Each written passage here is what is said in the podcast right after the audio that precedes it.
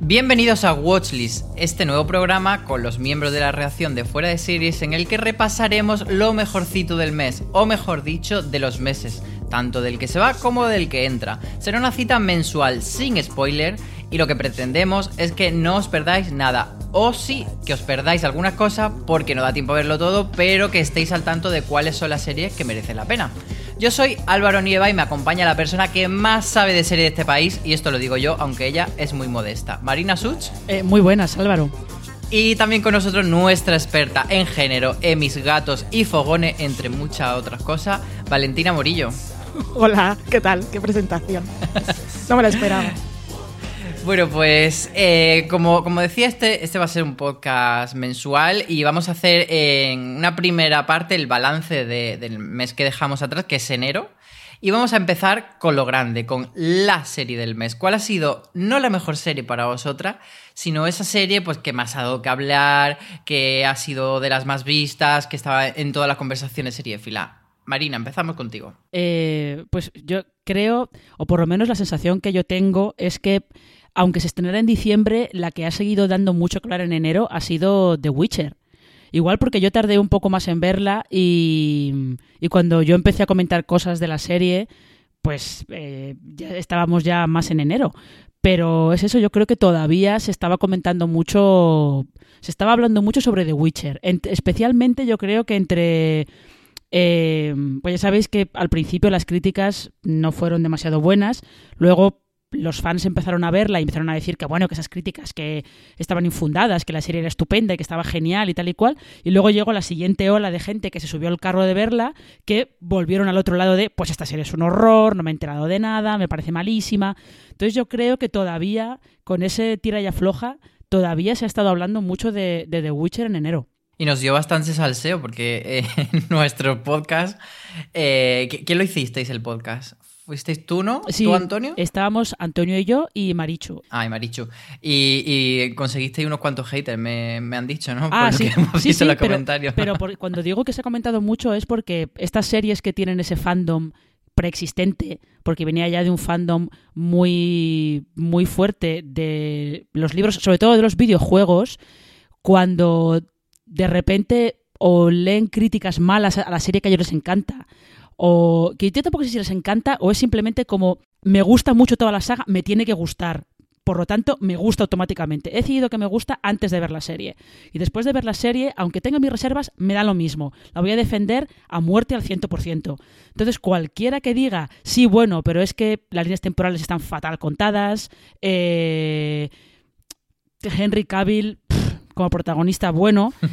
¿Qué pasa? Que aunque luego nosotros digamos que hay partes de la serie que están bien, como Jennifer, que a los tres nos gusta bastante, la gente se queda con lo malo y te, te atacan en plan de no tienes criterio, no tienes ni idea, eh, es que, claro, es que básicamente lo que vienen a decirte es es que te han pagado para que hables mal de esta serie, que ya es como, pues, pues lo que, sí, o, si no te ha gustado la serie, no hables de ella. Sí, sí si, no, si no te ha gustado la serie, no hables de ella, o ya la gente queda por supuesto que no te gusta porque no la has visto. Es como, mira, si no lo hubiera visto, te podría decir, mira, no la he visto, no sé, no sé si las críticas están justificadas o no, pero relájate un poquito porque nadie te está atacando a ti personalmente, que es lo que parece. Vale, en otra serie del mes para ti, ¿cuál sería?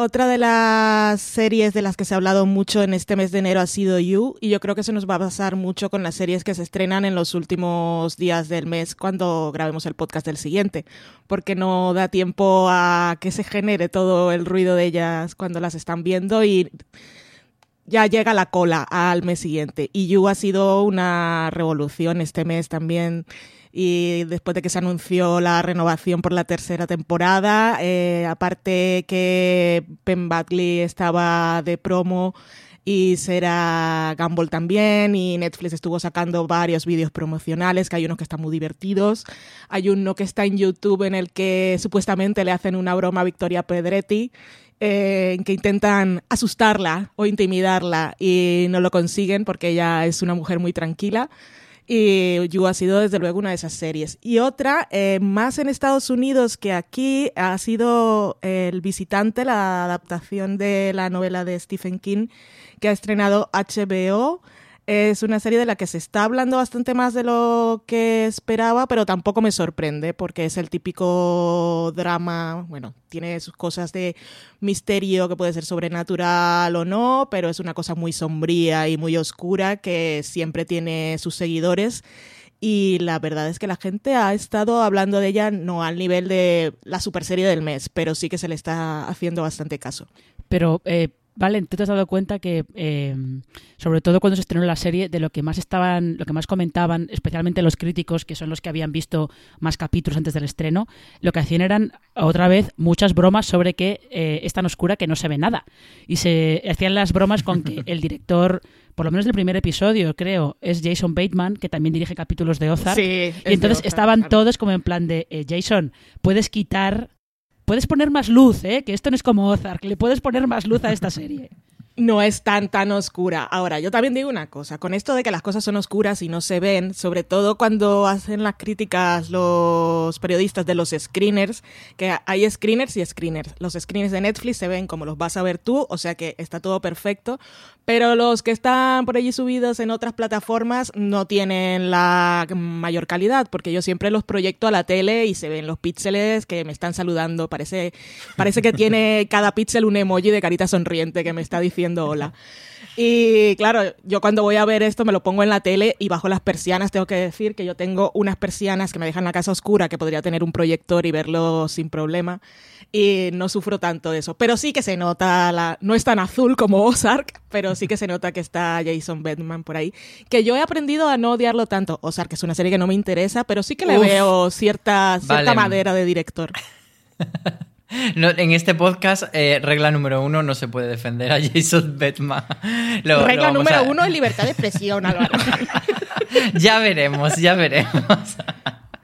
Bueno, yo siguiendo un poco el hilo de cuál ha sido la serie del mes, eh, estoy de acuerdo un poco con las que habéis nombrado. De hecho, You ha sido una serie que, pues, ha sido muy, muy, seguida en nuestra web. Ahí sacamos varios artículos de curiosidades, de qué va a pasar en la siguiente temporada. Y la serie ha estado como, la, la gente ha estado como bastante interesada. Pero también añadiría, por ejemplo, mm, Ares como ese tipo de serie que, saca Netflix y que mm, a lo mejor no es la, serie más comentada, pero sí que va a un nicho muy concreto, pero sobre todo Sex Education, que sería la, esa gran serie de, de Netflix que, ha sido la que más ha hablado en este mes. Y a mí me sigue pareciendo con Sex Education que Mm, no la llego a ver nunca eh, como la gran serie genial ni la gran serie imprescindible. Una serie que me hace sentir bien cuando estoy eh, viéndola, que estoy a gusto, que estoy como en un sitio confortable, pero me, falta que dé ese saltito a, ser esa gran serie. No sé si a vosotras también os pasa. Yo lo que os quería preguntar es que yo con Sex Education eh, con bastante retraso, lo confieso, pero yo sí que os quería preguntar una cosa porque he leído He leído algunos eh, críticos que comentan que sí, que la serie pues que sigue estando muy bien, que sigue tratando muy bien los diferentes eh, temas relacionados con, con el sexo, sobre todo de, eh, que preocupan a los adolescentes de esta serie, pero decía que las tramas románticas estaban muy atascadas en clichés que se habían visto muchas veces. Y sobre todo habría un crítico estadounidense, Alan Sepinwall, que decía que estaba harto de que una serie en 2020 estuviera repitiendo lo mismo que Ross y Rachel habían hecho en Friends. Y yo os quería preguntar si eso es verdad o no es verdad, porque yo la segunda temporada todavía no he podido verla. Aquí nos ha pillado el día de grabación, eh, que no coincide con el último día del mes de enero, os lo tenemos que confesar, son cosas de la producción de los podcasts, y yo no he acabado aún la temporada, sí estoy más o menos al tanto de todo, pero con los episodios que había visto fue una de las cosas que yo recalqué en la crítica de las primeras impresiones de la temporada. Y en ese sentido me refería solamente a uno de los, al triángulo amoroso principal de la serie que me parecía muy convencional, que yo confío en que lo van a resolver no de una manera súper original, pero que no se caiga en el que no caiga en el estereotipo ese tan dañino de las dos chicas que no se hablan porque mm, están, tienen en el mismo, en el punto de mira al mismo chico. Y esa parte a mí me tenía un poco así, pero yo creo que a la serie, por lo que he leído, porque me la he spoileado casi toda, y eso es culpa mía por no verla a tiempo, eh, sí que mm, las, las, otras cosas de las que habla son las que más me interesan y creo que para el séptimo episodio, que estoy esperando ya que llegue, que no lo he visto, eh, toda esa parte... Mm, eh, no tanto resolver el triángulo como que todas las chicas no, no, estén discutidas porque son mujeres y ya está, lo resuelven un poco mejor. Pero sí, sí es algo que ha tenido desde el principio la serie, pero es algo también que es tan propio de las juveniles que no sé hasta qué punto hay que criticárselo con todo lo demás que hace bien. No, pero yo, a mí sí que me parece una crítica eh, bastante acertada e interesante. Que es verdad que la serie gana por otro lado, eh, sin entrar mucho en spoilers, pues en esta segunda temporada hay una trama relacionada con una agresión sexual que de primera no se percibe como tal, por así decirlo, ¿no? Sin, sin explicar exactamente lo que es. Y entonces, en ese tipo de, de temas, o en la primera temporada cuando se hablaba de la masturbación femenina, del órgano femenino, creo que ahí sí que abre como caminos más interesantes, pero en cuanto a lo que es las relaciones sí que es bastante más eh, convencional. Eh, por cerrar un poquito esto de la serie del ME, ¿alguna más que creáis que ha entrado aquí en esta gran conversación o pasamos a los siguientes apartados? Es que es un poco difícil porque al final la gran conversación... Em, ¿qué, podemos utilizar como gran conversación? porque Twitter eh, nuestro grupo de Telegram, que a veces yo lo utilizo un poco de, de, parómetro de qué se está viendo, de qué se está hablando y tal, que es un poco... que luego también es verdad que con las series de Netflix la conversación dura muy poco, porque fijaos, eh, Drácula, que se estrenó a principios de enero, eh, solamente eran tres capítulos y sí que hubo como un pico de conversación bastante intenso el fin de semana del estreno y unos días después del estreno, especialmente con eh, el cambio ese que da la serie en el último episodio. Y luego eh, parece que eh, da la sensación de que Drácula se haya estrenado hace meses, no semanas. Entonces es un poco, a veces es un poco raro poder, poder discernir qué es la gran conversación. Sí que hay algunas que se nota mucho, claro, evidentemente, eh, como habéis dicho, Sex Education, The Witcher, You, eso sí que está también en los medios y en redes sociales y se habla mucho de, ellas, pero luego hay otras que te quedas un poco con la cosa de, vale, se habló mucho de ellas el fin de semana, hubo un pico de conversación muy intenso y luego, para abajo. Sí, pero bueno, de, estas que estamos comentando hay bastante de Netflix y que quizá podríamos concluir un poco que, este, que se ha llevado un poco la conversación Netflix este mes. Pero vamos a pasar, como decíamos antes, a pues eso, eh, hay series buenas y series que igual no tanto. Entonces, tenemos una sección que se llama Hemos sido engañados. Marina, ¿con qué has sido engañada tú este mes? ¿Qué ha sido esa serie que pintaba muy bien y luego... Pues mira, tampoco te iba a decir que pintaba muy bien pero yo tenía, tenía unas expectativas de que fuera un poquito más de lo que termina siendo, que es eh, Mesías. Que fue, eh, pues creo que fue la primera serie que estrenó Netflix este año. Y mm, para los que no sepáis de qué va, es, eh, es como si fuera. La hemos comparado mucho con Homeland y yo creo que injustamente, probablemente, porque eso también pone unas expectativas que luego no se cumplen. Y lo que tienes que un Mesías es un un hombre que aparece de repente en Damasco, en Siria, y que por las acciones que va haciendo, como que se va ganando una legión de seguidores que consideran que tal vez podría ser el nuevo Mesías. De hecho, además, hasta todo el mundo lo llama al-Masí, que es como la expresión árabe para, para eh, referirse al Mesías. Entonces ahí entra una agente de la CIA que investiga a este, pues sobre todo porque en la CIA piensan automáticamente que un tío como este, que se lleva a un grupo de gente a su alrededor, está planeando algo chungo.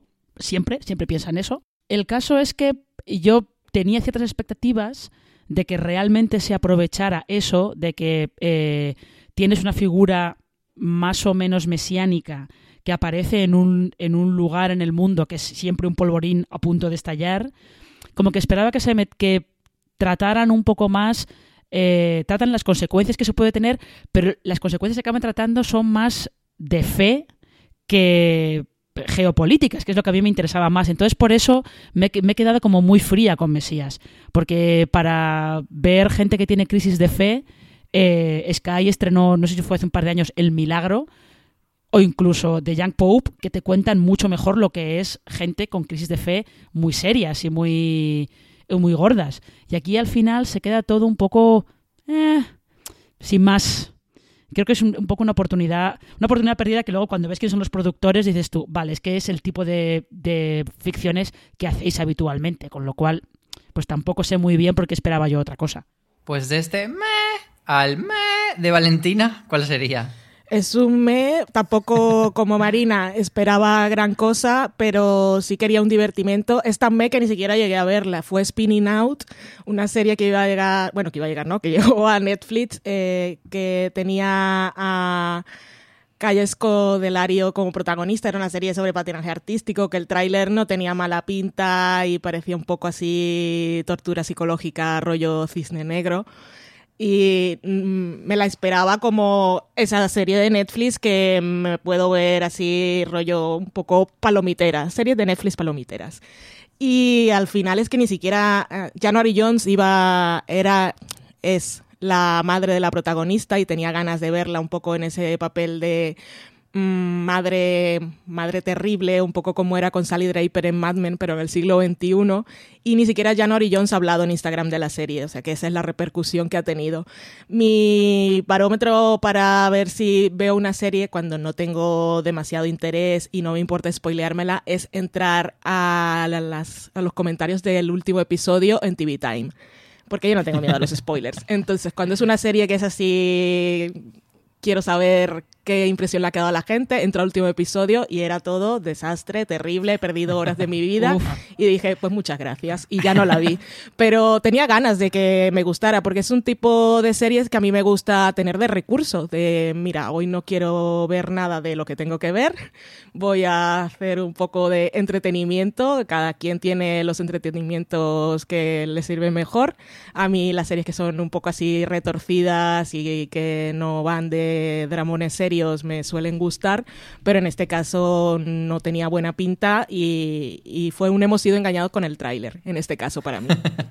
Yo con lo que hemos sido engañados este mes, eh, bueno, ha sido con dos cosas, eh, con, con AJ and the Queen, que es la serie de RuPaul, eh, que yo esperaba con ganas, no solo por ser de RuPaul, sino porque estaba también involucrado Michael Patrick King, que es uno de los, eh, pues de los guionistas que más participó en Sexo en Nueva York, y entonces, bueno, me daba la sensación de que eso podría ser como cierta garantía de que no simplemente era, pues, RuPaul ahora quiere hacer una serie. Y, lo que pasa es que, bueno, mm, todavía no quiero confesar que, que, no la voy a ver más, pero. Pero sí, pero si quieres. Pero sí, es que, es que estoy muy dolido, la verdad, porque me vi el. No acabé el primer episodio, lo confieso. Porque además que es eh, una serie que le pega mogollón ser de media hora y son episodios de 40 o 50 minutos y se hace larguito y está como espesito. Entonces quiero luego darle una segunda oportunidad, a ver si coge su ritmo, pero por lo que he leído me da un poco que no. Y la otra de Hemos sido engañados, que a ver, yo solo he visto un episodio, pero no pienso ver más porque es como una serie mm, que me ha dado la sensación de bastante cutre. Es eh, La Facción Octubre o October Faction, que es pues, una de estas series que hace Netflix basada en cómics, etcétera, y que podría pintar bien, es como una familia cazadora de monstruos. No, es horrible. O sea, es como una serie de estas de CW. O sea, Kyle XY hace 10 años estaba mucho mejor que esto, para que haga una idea. Entonces ha sido otra de las decepciones. Pero bueno, para no estar tan negativos, vamos a hacer lo contrario, un Anda, pues mira. ¿Cuál sería vuestro Anda, pues mira? Esa serie que no esperabas nada y luego, pues bueno, no estaba mal. Marina.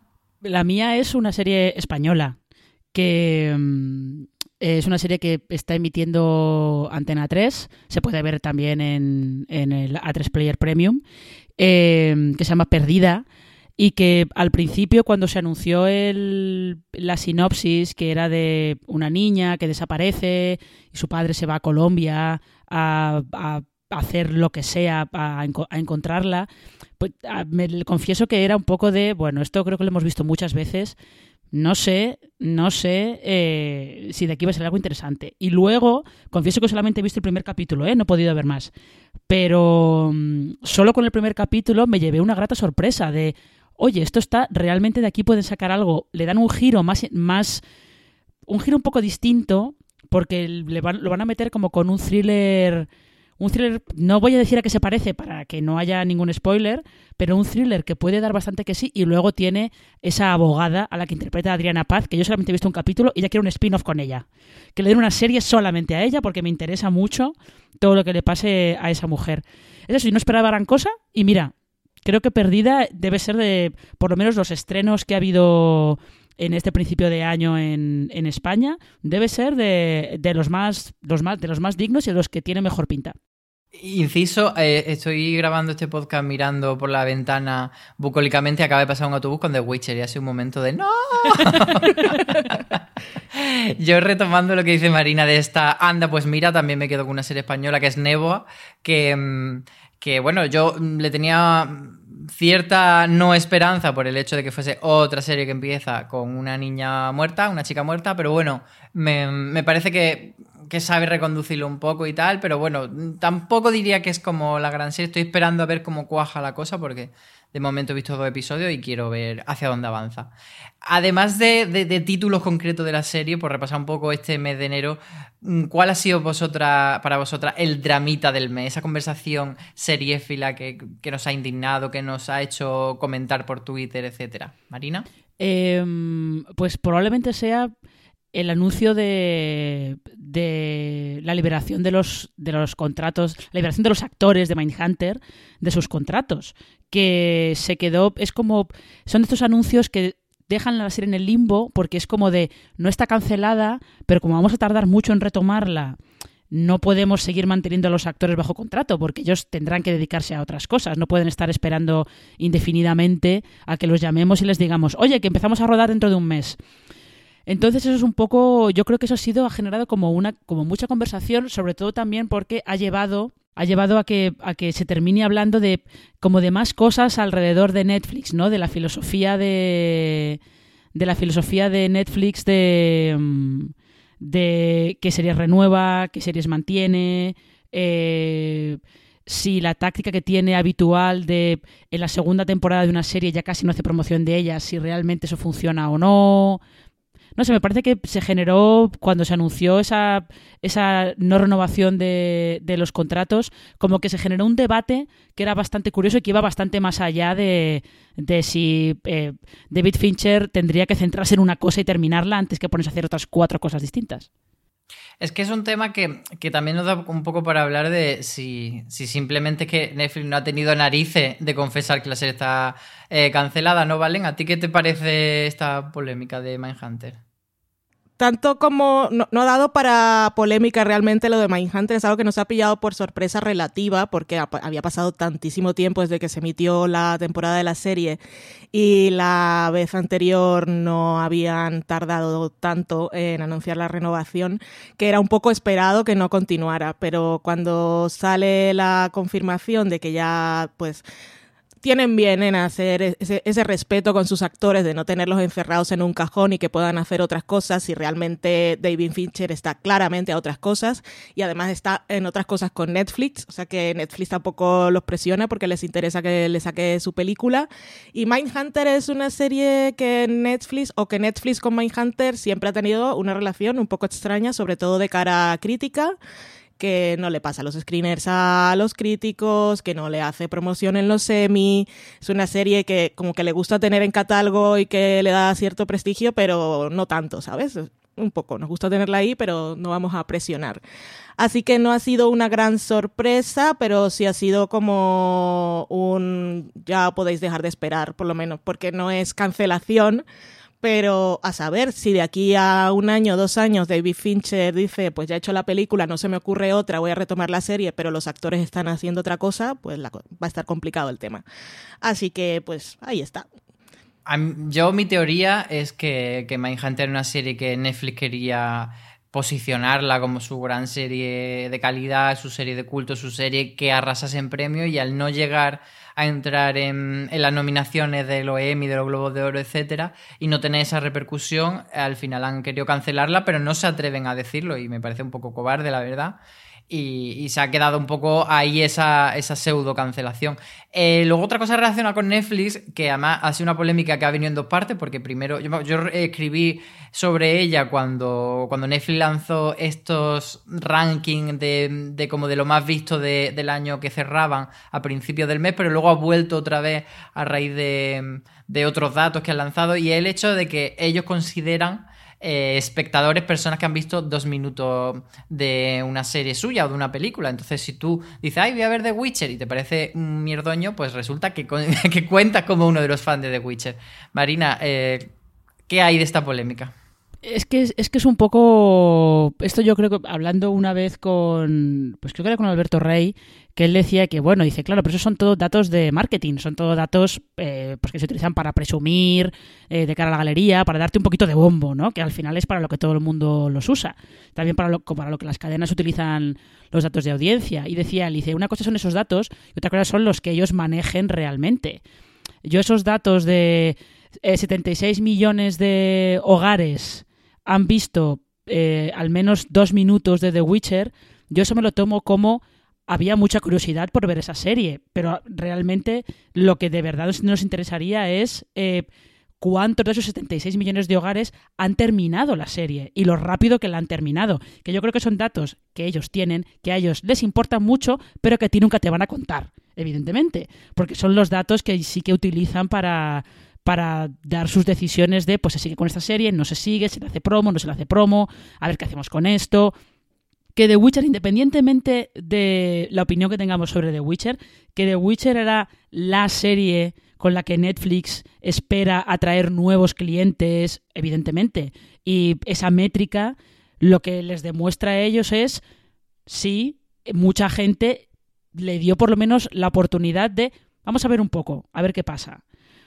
Yo creo que hay que tomárselos con mucha distancia. Es como cuando utilizaban la métrica de tantos millones de cuentas han visto el 70% de un capítulo o de una película. Bueno, eso sirve, eso sirve para, para que puedan, para que vean si realmente se había generado interés por ver eso, pero no sé hasta qué punto se puede utilizar como una métrica que de verdad nos, nos diga que, podamos utilizar como de esto está escrito en piedra y esto, esto es así. Te da, bueno, más o menos una pincelada, un vistazo, pero, pero poco más. Bueno, y por ir cerrando este repaso al mes de enero, quiero que me digáis cuál ha sido la mejor serie del mes de enero o la peor serie del mes de enero, pero no me valen las dos cosas, o sea, tenéis que elegir entre ser haters o, amar a una serie, como diría el programa este de, Divinity, de lo amas o lo odias. Em, venga, Valen, empiezo contigo. ¿Qué has amado o odiado este mes de enero? Yo he amado que llegara Evil a España y que a la gente le esté gustando. Y que ya hayan podido ver ese cuarto episodio que dejó a la gente tan loca en Estados Unidos y que realmente te retuerce tanto las entrañas, te deja loquísimo. Cuando acabas ese episodio, de verdad es de esos momentos en que acabas de ver algo y te quedas haciendo minutos de reflexión o dadme un vaso de agua y tengo que procesar lo que ha pasado. Y es algo que no te esperas en una serie que está en, CBS, pero, y, es una serie de los King que eh, Evil mantiene la calidad y todos los ingredientes que siempre tienen sus recetas, pero en este caso se van a un universo que les permite explorar cosas muy diferentes. ¿Quiénes son los Kim, Valen, para que no los tenga ubicados? Los Kim son Robert y Michelle Kim, una pareja que lleva varios años trabajando como pareja creativa y llevan muchos más como compañeros de vida. Son los que hicieron The Good Wife, The Good Fight, eh, Brain Dead y antes habían hecho una serie que también era de abogados que solo tuvo una temporada, creo que se llamaba Proyecto Justicia o algo así. Y, son, son unas estrellas, son una gente que tiene garantía de calidad. Para los que vemos, vemos ese tipo de series y nos gustan, eh, yo creo que son de esos creadores que seguimos por ahí a donde van. Y esta Evil, eh, la verdad es que mm, estoy disfrutando mucho que, que, la gente la esté descubriendo ahora, porque de verdad que es una, es una serie que es genial y que su primera temporada, aparte, es corta, es del está en CBS, pero ha seguido, ellos han dicho, me gusta esto de hacer menos episodios por temporada que hemos hecho con The Good Fight en All Access y queremos mantenernos así, que nos quedan mejor las cosas. Y eso es lo que han hecho con Evil, que serán solo 13 episodios y yo creo que en lo que queda de temporada, igual en el mes de febrero volvemos a hablar de ella, porque tiene episodios que son muy, muy, muy destacables. Sí, es una serie que se emite aquí en Sci-Fi España, que además ha empapelado, no sé si toda España, pero por lo menos mi barrio eh, tiene bastante, bastante carteles de Evil. Marina, ¿tú con qué te quedarías como lo mejor del mes? Eh, yo es que me voy a quedar también con, con Evil. Y Valen ya ha explicado, ha explicado ya muy bien por qué la serie merece la pena. Eh, yo solamente añadiría que tiene, tiene esa mezcla tonal que los King manejan muy bien porque con sus series de abogados a veces son dramas como muy serios, pero siempre hay un toque como de comedia, a veces un poco absurda, a veces un poco no excéntrica, porque pero sí es, es, peculiar. Tienen una mezcla de tonos que no sé cómo ellos consiguen que funcione. Y en el caso de Evil, pues mezclan algunos elementos de, del terror. Eh, a mí me parece, me parece que además es una serie que eh, da para muchas conversaciones. ¿eh? Es esa, la exploración que hace de por qué hacemos cosas malas o si de verdad hay gente que es mala. No tanto si existe el diablo o el demonio, sino si de verdad hay gente que es mala y no se puede hacer nada con ellas o si la gente hace cosas malas pues dependiendo un poco de la situación en la que estén. Eh, me parece que es interesante. Y yo aquí lo único que voy a añadir es que me parece fatal que nadie haya traído Brain Dead a España. Eh, porque creo que es realmente es como la serie que, que más se parece. No sé si más se parece a Evil, pero creo que The Good Fight es la que más se parece a Evil. Pero Braindead era una locura estupenda y maravillosa que tendríamos que haber visto aquí. Pues si te parece, lo que podemos hacer es eh, decirle a la buena gente de Sci-Fi que si nos está escuchando, bueno, pues que si les está funcionando bien esta serie de Evil, pues que prueben a traerse Brain Dead y hagan ahí un poco de, de, de, poner una, una, con otra, de acompañarlas, etcétera, no sé. A ver si, si nos cuela. Yo, como quizá de la mejor serie también habría elegido Evil, voy a ir con la peor y voy a, lanzarme a los haters y voy a decir que lo peor ha sido The Witcher con diferencia. Pero bueno, no sabes, no sabes lo que estás haciendo. Eso, eso ya están del año pasado. Sí, la verdad es que sí, pero bueno, pero bueno, es que, es que ha coleado mucho The Witcher, ha coleado mucho. Eh, bueno, cerramos ya el mes de enero, lo hacemos así con la manita, chao chao, arrivederci, y nos vamos ya a poner la vista en febrero a ver qué viene, qué series son las que vamos a ver, las que nos van a gustar, las que no. Vamos a hacer un poco aquí entre información y futurología. Y empezamos con un bloque que es Cállate y toma mi dinero. ¿Cuál es esa serie que... Venga, que llega ya porque la quiero ver. Marina. Eh, yo tengo, tengo tres. Una la, voy a una la voy a dejar para el final porque creo que vamos a dar mucho la turra con ella, la voy a dejar para el final para no empezar a cansaros ya. No, pero tengo tres. Eh, una que es eh, Hunters, esta serie de, Amazon con Al Pacino cazando nazis en los 70, que no sé, de repente tengo curiosidad por ver, por ver qué hacen con ese concepto. Em, luego tengo una de Apple que me ha hecho mucha gracia leer que existe, que se llama Mythic Quest Raven's Banquet, eh, que creo que los protagonistas son eh, un grupo de gente que juega al rol. Está creada por eh, un par de los actores de mm, Colgados en Filadelfia y, creadores. Y creadores de Colgados en Filadelfia, eso es. Y de repente tengo mucha curiosidad porque eh, ya han tenido, los, en Estados Unidos ya ha habido una serie sobre un grupo de gente que tenía un, una liga fantástica de fútbol americano que se llamaba The League. Luego estaba aquella webserie que hizo Felicia Day, que se llamaba The Guild, sobre un grupo de gente que jugaba online a un, a un juego de rol. Y quiero, quiero ver que, de qué va esto de Mythic Quest, porque tengo mucha curiosidad. Y luego la otra por la que tengo mucha curiosidad, evidentemente, es Luimelia, porque es el experimento loquísimo de este año en España. Y yo quiero ver eso, quiero ver qué han hecho y quiero ver si eso puede tener continuidad y puede salir algo eh, un poco más grande más adelante. La verdad es que yo a Luimelia le tengo bastante ganas. Eh, Valen, ¿tú por qué apuestas en este mes para que se lleven todo tu dinero? A ver, esto que sigue mi dinero tampoco, ¿eh? Aquí un poco de matiz. Pero primero quería decir que las tres que ha dicho Marina yo, yo les tengo muchas ganas, ya lo ha explicado ella, y las voy a ver seguro. Y una serie de la que tengo curiosidad y es un cállate y toma mi dinero, pero es porque es ese tipo de series que, que me gusta tener en mi parrilla personal, es el spin-off que han hecho de 911 de los bomberos, eh, la creación esta de Ryan Murphy y aquí el y Braid Falchuk, que aquí lo va a hacer Tim Minar. Y a mí lo que me ha conquistado de este proyecto es haberlo escuchado a él en el podcast de TV's Top 5 porque me encantó la entrevista que le hicieron y cómo vendió el proyecto. Em, ¿Y qué espero de esta serie? Pues todo ese tipo de casos loquísimos y estrafalarios que ocurren día a día en la original en Los Ángeles y aquí se van a Texas que es un entorno totalmente diferente con el que ellos también aspiran a hacer un poco de radiografía sociopolítica en Estados Unidos, porque Texas es un estado que es rojo y allí el rojo es republicano y mm, quieren, y como el punto de vista de sus discursos siempre es más democrático, quieren ver un poco el contraste. Y el protagonista es Rob Love, que también es un, un actor que me suele gustar en las series y yo lo que quiero ver es espectáculo, drama, los dramas personales de estos personajes, de esos bomberos, que en este caso serán todos súper diversos.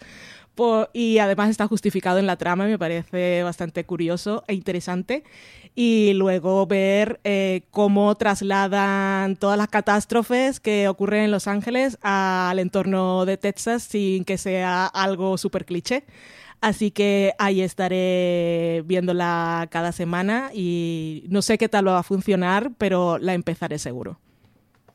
Pues yo de, la serie que en principio me llama más la atención me voy a quedar con Lock Key, que es una serie de Netflix que está basada en los cómics homónimos de Joe Hill y bueno, eh, trata de. Nos lleva a una de estas casas misteriosas en las que vamos a tener una familia viendo cosas rarunas y tal, pero que tiene como un giro, un diferencial, que es que en esa casa, en la época de la guerra de independencia, se encontró un portal a otra dimensión y que a través de ese portal forjaron como una serie de llaves mágicas que dan una serie de poderes y tal. Entonces, bueno, eh, no conozco los cómics y tampoco he querido indagar mucho porque quiero entrar más o menos sin, sin tener demasiada información antes de empezar la serie, pero de momento son como una serie de elementos que me llaman bastante la atención porque, bueno, también soy consciente de que puede que sea como una decepción del mes, pero bueno, ahí lo dejo. Em, eh, eh, no, solo, yo solamente quería decir que yo de Lock and Key he leído el primer tomo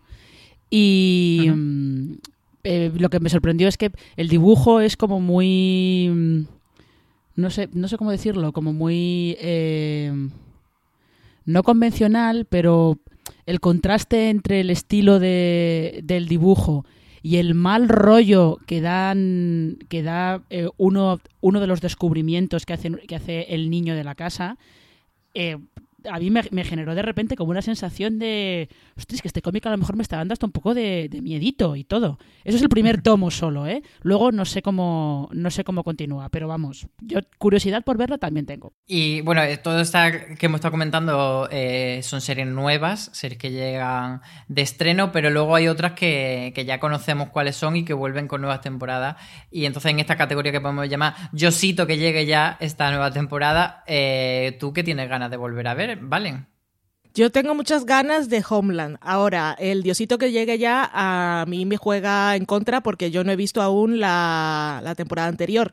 Pero tengo muchas ganas ya de que acabe esta historia que empezó en 2011 y aunque he tenido mis, mis subidas y bajadas literales de la serie mientras ha estado en emisión, yo quiero ya ver cómo concluye la historia porque porque a Carrie Mattinson le tengo mucho cariño. Eh, es un personaje que en la década pasada a mí me marcó mucho, sobre todo al principio, y ya necesito que termine esa historia. Ah, tiene, he tenido tiempo de ponerme al día, porque no la vemos desde 2018, sí, pero no lo he hecho. Ahora, Diosito que llegue ya, ponte las pilas, Valen, y así Pensaba que iba a decir... Pensaba que iba a decir Diosito que llegue ya a jugar en mi contra porque soy atea. También.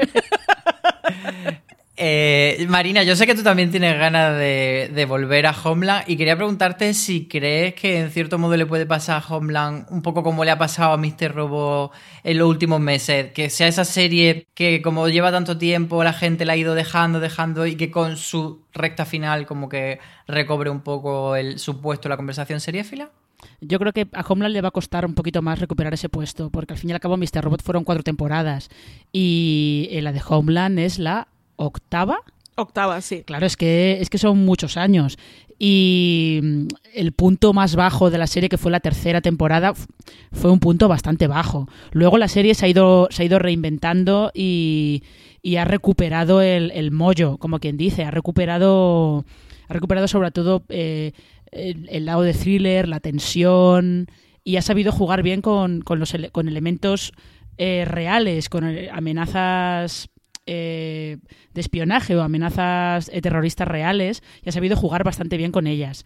Y le va a costar recuperar ese puesto en la conversación solamente porque son, llevan muchas temporadas en emisión y haber estado un año entero fuera de, de la parrilla de Showtime, pues no sé, no sé si al final le puede acabar jugando en su contra, la verdad.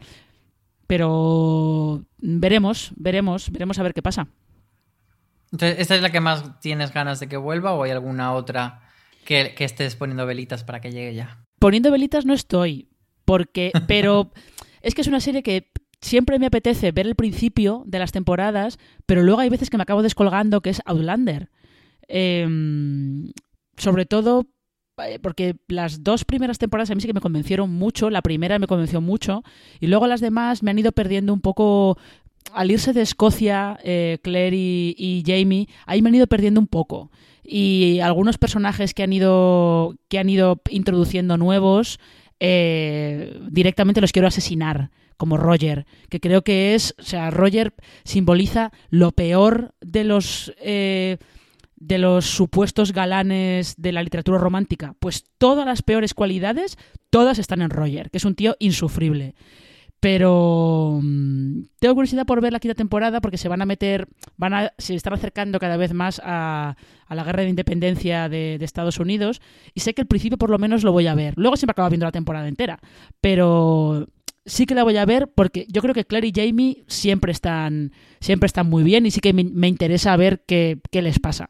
Pues yo la verdad es que este mes así de regresos no tengo nada como especial porque eh, podría ser The Walking Dead esa serie que esperara su regreso, pero ya la temporada pasada eh, me descolgué definitivamente y creo que no la voy a retomar. Igual, igual luego porque al final con Walking Dead he tenido como mucho alto y bajo y luego hubo una, una época que la estuve defendiendo mucho porque creía que estaba como reencontrándose, pero luego es que la temporada pasada tuvo cosas y algún episodio bastante, bastante flojo y bastante decir, pero por favor, eh, no nos toméis más el pelo. Así que The Walking Dead no sería esa, tampoco Alter Carbón, porque eh, me, pareció deleznable la primera temporada, pero supongo que habrá gente que todavía le tenga gana esta segunda temporada que es un poco reinicio y tal, que cambian de protagonista. Así que bueno, por quedarme con un regreso sin que sea yo especialmente fan, diría vergüenza, que, siempre es una serie como simpaticona de ver y tal, pero bueno, que no es una serie que vaya a estar yo contando los días en el calendario por porque vuelva. Mm, vamos a cambiar de sección, no dais un duro, pero ¿cuál sería esa serie para vosotras? ¿Vale? Pues yo tengo una serie que es mexicana, que van a poner en Netflix, he visto el tráiler, se llama Desenfrenadas, llega el 28 de febrero. Y mm, el, tráiler, no sé yo si la voy a ver, ¿eh? igual no la veo, pero eh, creo que sí puede arrastrar bastante gente porque una de las protagonistas es Bárbara López, que es la Juliana de El Chipeo Juliantina y es una actriz que es muy activa en Twitter. Vale, creo que, creo que necesitamos que dé un poco más de contexto de qué es Juliantina. explica qué es Juliantina. Igual que creo que eh, deberíamos haber explicado qué es Luimelia, lo haremos luego, pero explica qué es Juliantina, sí. Pues Juliantina es una pareja eh, formada por dos mujeres de una telenovela mexicana que se llama Amar a Muerte, ¿es, Marina? no me acuerdo ahora. Amar a Muerte, sí. Amar a Muerte y que, que revolucionó las telenovelas en, Latinoamérica porque ya sabéis que allí todo es un poco muy convencional y la gente es un poco más cerrada en ciertos temas y que precisamente la pareja lésbica, que no era la, la protagonista de la serie, eh, consiguiera tanta repercusión, que la siguiera tanta gente, que les mostraran tanto cariño, que salieran en todos los medios, incluso van a protagonizar una película, un poco Luimelia, el Luimelia de aquí, eh, fue un hecho bastante relevante a nivel social en, Latinoamérica y esta pareja, este Haska, como diría nuestra amiga de Paquita Salas, que se mueve en Twitter todos los días, también ha llegado hasta España, o sea, tiene muchísimos seguidores.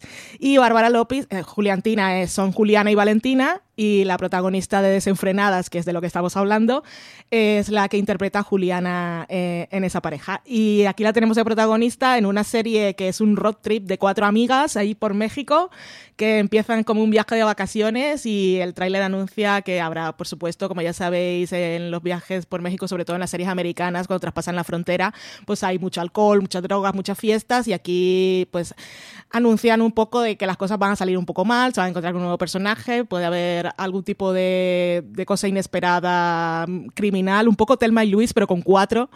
Y, tiene, tiene su gracia y yo creo que puede, puede dar una sorpresa, no sé si a, un nivel del que, digamos, de verdad se hizo mucho ruido, pero sí es una serie de la que yo creo que se va a hablar. Em, bueno, ya que estamos con este inciso de, aclarar, aunque no estemos, no sea una serie que, va en esta categoría de no dais un duro, pero porque sea una serie que, como decíamos antes, sería de las de calla y, cállate y toma mi dinero. Marina, cuéntanos un poco qué es Luimelia y lo, y lo aclaramos. Eh, sí, es que antes me he dado cuenta que nos hemos puesto a hablar de ella y no hemos, no hemos contado qué es. Pues eh, Luimelia es un spin-off que se va a hacer de Amares para siempre, que es esa, serie diaria que tenía Antena 3, que lleva. En Antena 3 lleva ya eh, ocho temporadas y antes estuvo en televisión española como Amar en tiempos revueltos y allí estuvo siete temporadas, o sea que lleva ya muchos años en antena, Amares para siempre. Y... Mm, ¿Te sabes la canción, Marina? ¿Quieres cantarla? Eh, no, no me la sé. No me la sé. Yo me la sé, pero os voy a hacer el favor de no cantarla. vale, gracias. Em, y el caso es que en esa serie hay una, eh, una de las hijas de, los dueños del Asturiano, que es el bar que ha estado en, la serie desde el principio, Luisita. Eh, conoce a, una chica que llega nueva a la Plaza de los Frutos, que se llama Amelia. Eh, primero son súper amigas y luego acaban siendo. se acaban dando cuenta que están enamoradas, ¿no? Y la pareja tuvo tantísimo éxito, un poquito al estilo de, las Juliantina, que mm, desde la propia Antena 3 decidieron hacer un spin-off exclusivo para A3 Player Premium, pero que es un poco particular porque solamente son seis episodios, creo que van a ser de ocho minutos, menos de diez minutos cada uno, van a estar ellas dos, pero trasladadas a 2020 eh, porque ya sabéis que la serie Amar para siempre ahora, está ambientada a finales de los 70. Ellas dos van a estar tal cual, con su edad y todo, trasladadas a 2020 y cada capítulo va a contar una historia distinta, en teoría con un estilo distinto y todo. Entonces, bueno, ya sabéis que es, que es Luimelia, que me hace gracia que eh, hayamos estado, eh, justo Valen haya mencionado una serie de, de las Juliantinas que su telenovela Amar a Muerte también ha llegado a España, se está viendo en Nova. Pues ya hecha esta aclaración, volvemos a no das un duro, pero ¿de qué, Marina? Pues el caso es que no hace mucho, el otro día vi por Twitter una serie que anunciaba Netflix que se llama, en inglés se llama I am not okay with this. De momento la traducción que le han puesto al castellano es Esta mierda me supera. Y, me gustan. Bueno. Lo puedo usar en mi vida diaria. Sí. Y um, una de las protagonistas es Sofía Lillis, que a lo mejor a alguno suena por, por, las películas de It y a otros seguramente sonará porque eh, interpretaba la versión joven del personaje de Amy Adams en, en Heridas Abiertas. Y estos son dos chicas y un chico que son... La verdad es que no tengo muy claro de qué va, ¿eh? Sé que deben contar un poco la relación entre ellos tres. Y el caso es que eh, decía que, al igual que Sex Education, que está muy influida por las películas adolescentes de, John Hughes en los 80, pues tipo El Club de los Cinco, La Chica de Rosa, Felices 16 y todo ese tipo de, películas, las imágenes que ha sacado Netflix de esta mierda me supera es que es como si hubieran cogido la chica de rosa y la hubieran trasladado a 2020, cambiando los personajes. Entonces, tengo cierta curiosidad por ver qué sale de ahí y sobre todo tengo cierta curiosidad por ver, eh, como Netflix está ahora, está creando mucho contenido para su público juvenil, porque es un público que en otros lados está bastante abandonado y ellos están creando mogollón de contenido ahí, pues tengo curiosidad por ver en qué parte del contenido juvenil de Netflix encaja. Si es en las comedias románticas, en la parte, evidentemente en la parte de thriller sobrenatural no, pero me interesa ver eso, qué es lo que cuentan, cómo encaja por ahí, no sé, me resultó, lo vi de repente así sin esperarlo y, me, picó la curiosidad. Pues fíjate que, que, decía que no encaja en esa parte sobrenatural, pero sí que están haciendo una cosa ahí un poco mm, que es promocionarla como la nueva serie de los creadores de Stranger Things y, y no están los hermanos Duffer ahí metidos, el que está es Sean Levy que es junto con los hermanos Duffer, bueno, pues el otro producto ejecutivo, pero bueno, que aquí también es productor, que no es exactamente el creador de la nueva serie, pero bueno, ya sabéis cómo son estas cosas promocionales de aprovechar el tirón de un título reconocido. Yo, la que no doy un duro, pero sería Mythic Quest, que ya la habéis mencionado antes, que es una serie, yo estuve viendo antes el tráiler, así como eh, de un grupo, como este rollo de comedia simpaticona que lo que busca es eh, tener como un grupo de freak y tal. Y, creo que, no sé si están haciendo como un juego de, mm, de rol, pero de, videojuego. Entonces, como el, desarrollo de este equipo, del que se supone que va a ser el gran videojuego y tal. La razón por la que no doy un duro es por quién la emite. Que, que por otro lado, quería preguntaros cómo pronunciáis vosotras Apple eh, TV Plus, eh, Apple TV más. Quiero, quiero, Plus, el más. más. Quiero el más. Cuando llegue Disney Plus, también lo vamos a llamar todos Disney más. Es que me hace mucha gracia la gente que dice Plus. Y, porque yo tiendo a decir Plus como Canal Plus, pero eh, pues eso, en fin. no, sé, yo, yo, digo Apple TV Plus. Es como estas mezclas raras de eh, Kirk Douglas y Michael Douglas, yo qué sé. Yo digo Apple TV Plus. ¿Ves? Yo ya sabía que es le a decir diferente. Porque decimos Apple, es Apple, es Google. Ya. A ver, Google no lo voy a decir nunca y... Mi madre dice Google. No sabe muy bien cómo funciona Internet, pero mi madre dice Google porque en, Latinoamérica cuando lo ve en la tele la gente dice Google. Pero porque, está bien pronunciado. claro, los latinos sabéis pronunciar mejor el inglés los que los españoles. somos un desastre, con lo cual... Sí, pero esto es como cuando decíamos 30 rock para... 30 rock me encanta, maravilla. que era muy guay. Eh, bueno, pues, eh, pues eso, que, que Mythic el, pinta simpático el, este tráiler que he visto, pero las series de Apple pues todavía están ahí como que no sabemos si se acaban de coger su tono, si acaban de despegar y entonces bueno, la voy a poner todavía ahí un poco en cuarentena. Eh, haciendo el repaso del calendario de todo lo que viene en febrero, siempre hay series que, parece que, que, de dónde sale, que las la leemos y decimos, pero ¿esto qué es? Un invent series. ¿Quién se ha inventado de la nada esta serie? Eh, ¿Cuál ha sido la vuestra? ¿Cuál habéis leído y habéis dicho? Mm"? Yo, yo es que he visto, eh, he visto unas de, de, las, de las que estrena Filming. He visto una que ellos la tienen como cara a cara. Que, claro, yo que no es la peli de Nicolas Cage. Es que por, cara a cara, a mí lo que me viene a la cabeza son Nicolas Cage y John Travolta con las pistolas de oro y las palomas y pegándose tiros a cámara lenta y todo eso. Entonces me he quedado un poco eh, descolocada, como de esto que es. Luego, si lo busco, es muy probable que sea eh, una miniserie británica o, nórdica que Filmin está, ahora, está subiendo su catálogo muchas, de, que a lo mejor tienen como 5 o 6 años que en España no se habían visto aún y ellos están aprovechando para subirlas, pues bueno, para hacer para que la gente pueda para que la gente pueda verlas, pero ah, fue leer cara a cara y os prometo que tuve un pequeño un pequeño momento de cortocircuito mental. Yo la que, la que me pasó eso fue con Charité en Guerra, que luego, o sea, que era un nombre como tan raro y luego he estado descubriendo que es una serie alemana sobre, sobre un hospital en guerra y tal, en 1940 y eso, pero bueno, el nombre fue como, ¿esto qué es? Valen, ¿cuál ha sido la que te ha dejado a ti como, ¿qué es esto? Nosotros siempre tenemos esos momentos cuando entramos al calendario de redacción que dice esta serie de dónde ha salido, que suelen ser de Netflix, Pero la que he elegido de este febrero es que es porque es muy, es muy random, más que random, es genérico el título. Es Drama, una serie que se llama simplemente Drama, que es de Place, el canal digital de, televisión española. Y bueno, he buscado qué era. Y cuando he buscado, sí recuerdo que incluso nosotros creo que hemos hablado del proyecto, que es la primera serie que se iba a rodar en catalán y en castellano, la primera serie bilingüe. Y, y, os puedo contar de qué va, si a alguien le interesa, así rapidito. Es una serie que produce el Terrat, es una serie juvenil y nos cuenta la historia de la protagonista, es una veinteañera que vive en un piso que está, esta mierda me supera un poco, eh, que tiene un trabajo precario y que su vida cambia cuando descubre que está embarazada. Y la serie va a ir un poco en seis capítulos intentando descubrir qué sucedió cuando se quedó embarazada porque ella no sabe de quién y solucionar todo, toda la mierda que la supera haciendo referencia a la serie de la que hablábamos antes. Espero, por favor, que tenga canciones de ABBA. Pero eso me quedé ahí porque drama de Eso se lo esperamos a cualquier serie.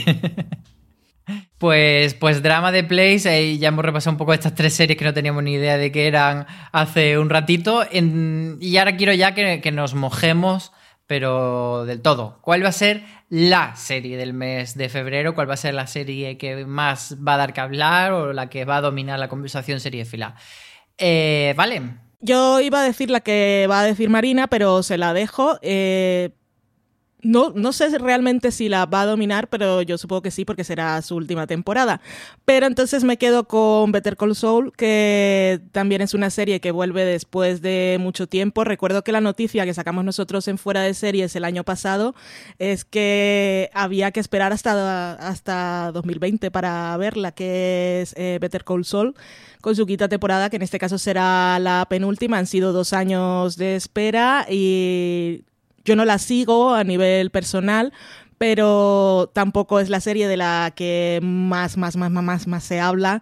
No genera muchísimo ruido, pero sí que tiene muchos fans y sí que consigue cierto reconocimiento en los semi, así que yo creo que puede ser una de las series del mes, aunque no sé si el pelotazo finalmente lo pueda dar Locanqui o no, que es una serie que a un nivel distinto se lleva esperando durante mucho tiempo, pero la lleva esperando la gente que conoce los cómics. Entonces no sé cuánta gente será, qué tipo de ruido hará y qué tan contentos estarán con la adaptación. A mí el tráiler me pareció que estaba guay, que tenía buena pinta, pero principalmente porque esa era una por la que yo no daba un duro y ni siquiera esperaba que se estrenara y hasta que no vi el tráiler casi que no me lo creí. Pero diré que Better Call Saul es una de las series de las que se va a hablar en febrero.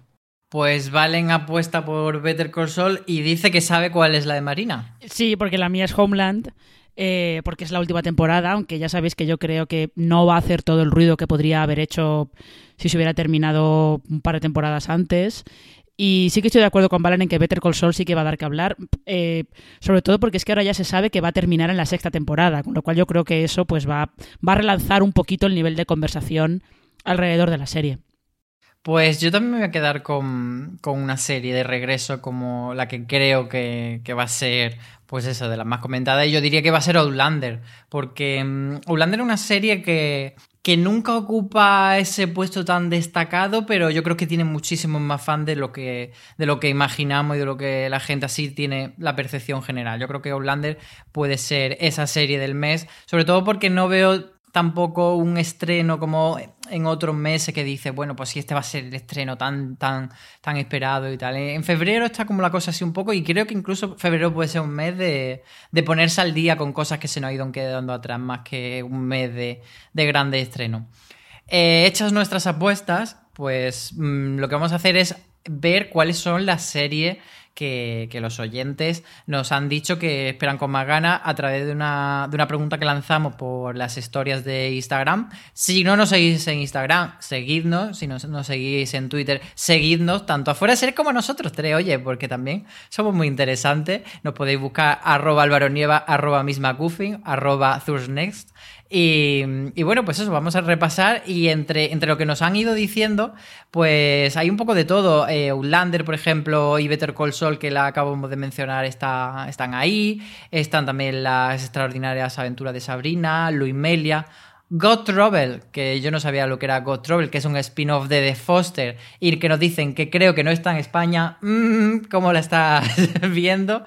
O, por ejemplo, también está Anatomía de Grey, que yo sé que Vale la sigue. ¿Tú tienes ganas de... ¿Por dónde va Anatomía de Grey ahora, Valen? Anatomía de Grey ha vuelto del parón y va como por el episodio 12, calculo.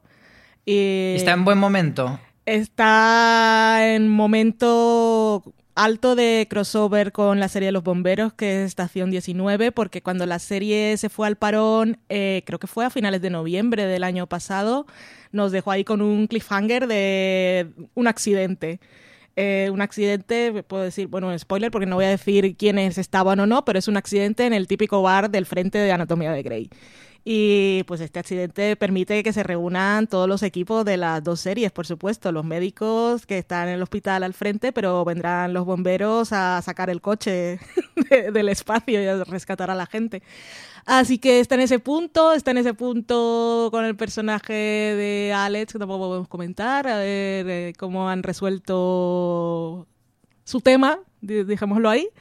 Y Anatomía de Grey para mí siempre está en un buen momento. Son, son muchos años, ya yo le tengo mucho cariño y la verdad es que para todas las temporadas que lleva puede tener sus momentos bajos, pero nunca llegarán al nivel de, de sus temporadas malas que fueron antes de la 13. Así que está en buen punto, sí. También nos han dicho, por ejemplo, de New Pop, que es de enero, así que esta persona va un poquito tarde. ¿Quién será, ¿Quién nos han será dicho... esa persona que ha puesto de New Pop? ¿Quién será? Mm, empieza por Fran. no sabemos, no sabemos. Eh, también, en lo contrario, nos han dicho Amazing Stories que en realidad es para marzo y, bueno, alguien se ha adelantado, tendrá que esperar un poco más. Y nos han dicho, bueno, Locanqui, que la hemos mencionado, o Narcos México. Marina, ¿tú sigues todavía el universo Narcos o ya lo abandonaste? No, yo estoy, estoy descolgada. También es verdad que yo nunca he sido demasiado fan de Narcos, ¿eh? eh veía lo que estaba haciendo y apreciaba lo que estaba haciendo, pero nunca he sido demasiado fan. Todo el fenómeno que se montó de repente alrededor de, de las primeras temporadas, que son las de Pablo Escobar, a mí me, sorprendió muchísimo. Porque, bueno, veía una serie bastante mmm, bien, correcta, pero, pero ya está, poco más. Y lo que es, me sorprende, pero relativamente es eso, que, que Narcos México esté funcionando bien. O sea, me sorprende relativamente porque eh, al final los fans de, esta serie sabe, saben perfectamente qué esperar de, de, ellas y las series les dan lo que ellos esperan, con lo cual pues siempre van a acabar teniendo sus espectadores. Y bueno, ante, ante esta pregunta de, de, qué estás esperando para el mes de febrero, Jennifer Torbisco nos ha contestado lo siguiente. Emoji mano saludando, emoji corazón, arroba fuera de serie. No sabemos si, si es una serie que se llama así, pero bueno, le devolvemos esos emojis con mucho amor. Y bueno, para cerrar ya este repaso un poco de, del mes que dejamos, el mes que tenemos eh, en el horizonte, sí queríamos comentar nosotros para, sobre todo para, para animaros a que, a que interaccionéis con nosotros. Queremos que este podcast tengáis mucha voz, que nos dejéis comentarios en las redes sociales, por email, por donde queráis, y que nosotros lo podamos leer aquí. Entonces, una de las cosas que queremos comentar al final, así como un poco más desenfadado de ella, lo que nos ha obsesionado y que queremos que nos lo contéis vosotros también. Vuestra obsesión sería fila del mes. Por ejemplo, la de Marina es. Pues la mía es la sintonía de New Pope. Curiosa, curiosamente, eh, porque es, eh, es una canción que se llama Good Time Girl de un, un dúo así de, de, música electrónica que se llama Sophie Tucker o Sophie Tucker, no sé por qué son alemanes, no sé cómo se, no sé cómo se pronunciará, pero es que eh, es una sintonía de, o sea, lo que te dan ganas con los títulos de crédito de New Pope es de que eh, tener una bola de discoteca, luces de colores, eh, que alguien te dé, no sé, un gin tonic o algo por el estilo, y de estar como bailando como loco, pero, pero todo el rato. Y además, de hecho, los que hayáis visto varios capítulos de The New Pop, veréis que los créditos cada vez están un poquito más desfasados. La gente que está en esos créditos cada vez está un poquito más desfasada. Entonces es como... Eh, no, no, soy capaz de sacármela de la cabeza, os lo prometo, no puedo. Pues yo creo que, que desde aquí, si nos escuchan de HB España, eh, le vamos a proponer que haga un evento allí en el Vaticano con Gin Tonic, que yo creo que si alguien puede conseguir eso, es el equipo de prensa de, de HB España. Vale, ¿en qué te ha obsesionado a ti? A mí me ha obsesionado una cuenta de Instagram que se llama Bojack's Hidden Jokes, que eh, son como las bromas ocultas o lo que queda oculto siempre en el fondo de, de Bojack Horseman. Todas esas cosas que se nos escapan a primera vista cuando estamos viendo la serie. Hay una chica en Instagram que se dedica a, a ponernos esas capturas de los planos, eh, mostrándonos las referencias que hacen la cultura popular o las referencias que se hacen a episodios anteriores. Y la verdad es que es una joya y un trabajazo porque te permite descubrir un montón de cosas que realmente no has visto, pero es que ni, ni se te habían pasado por la cabeza. Y aunque hubieses visto el episodio, aunque hubieses vuelto a ver la serie, en Bojack siempre hay tantas cosas en el fondo y tantas referencias, tanto visuales como verbales, que tienes que tener la serie súper fresca para cazarlas todas realmente. Y a que Bojack, eh, en el momento en que estamos grabando, yo no he podido ver el, el final de la serie, es una cosa que me ha tenido obsesionada durante todo el mes de enero y para el próximo podcast yo supongo que hablaré mucho de Boyac, eh, ya aviso, pero esa cuenta de verdad es que está, está genial. Eh, os de, supongo que os dejaremos el enlace en, en el post de, del podcast y si sois seguidores de la serie os invito a echarle un vistazo. Gracias a esta serie que precisamente ha tenido ahora más repercusión porque eh, la cuenta oficial de Boyac interactuó con ella. Eh, dijo que eh, hizo algún comentario a alguno de, los, de las publicaciones que había hecho.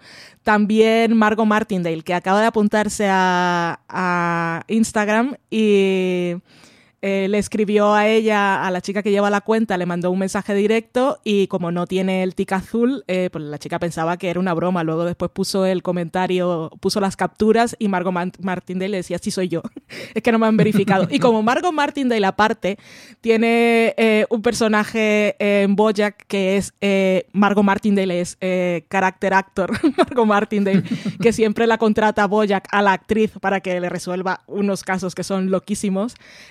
Pues tiene doble gracia eh, esto de que no la haya, no la haya reconocido como, como la actriz real cuando habló con ella. Está muy chula la cuenta. Sí, es que no hemos nombrado a Boya como. Se nos ha quedado como un poco en el limbo entre, entre un mes y otro, porque eh, la temporada final, las, que es la segunda parte de la temporada 6, se estrena el 31 de enero. Entonces, bueno, no nos ha dado tiempo todavía a verlo, pero, pero desde luego es de lo más destacado de enero. Aunque no, ya, no la hayamos visto, ya sabemos que, que lo será. Y bueno, eh, yo creo que casi que la podríamos contar en, en el mes que viene, ¿no? Como, Sí. como, como esa parte para que no se nos quede ahí olvidadica la pobre.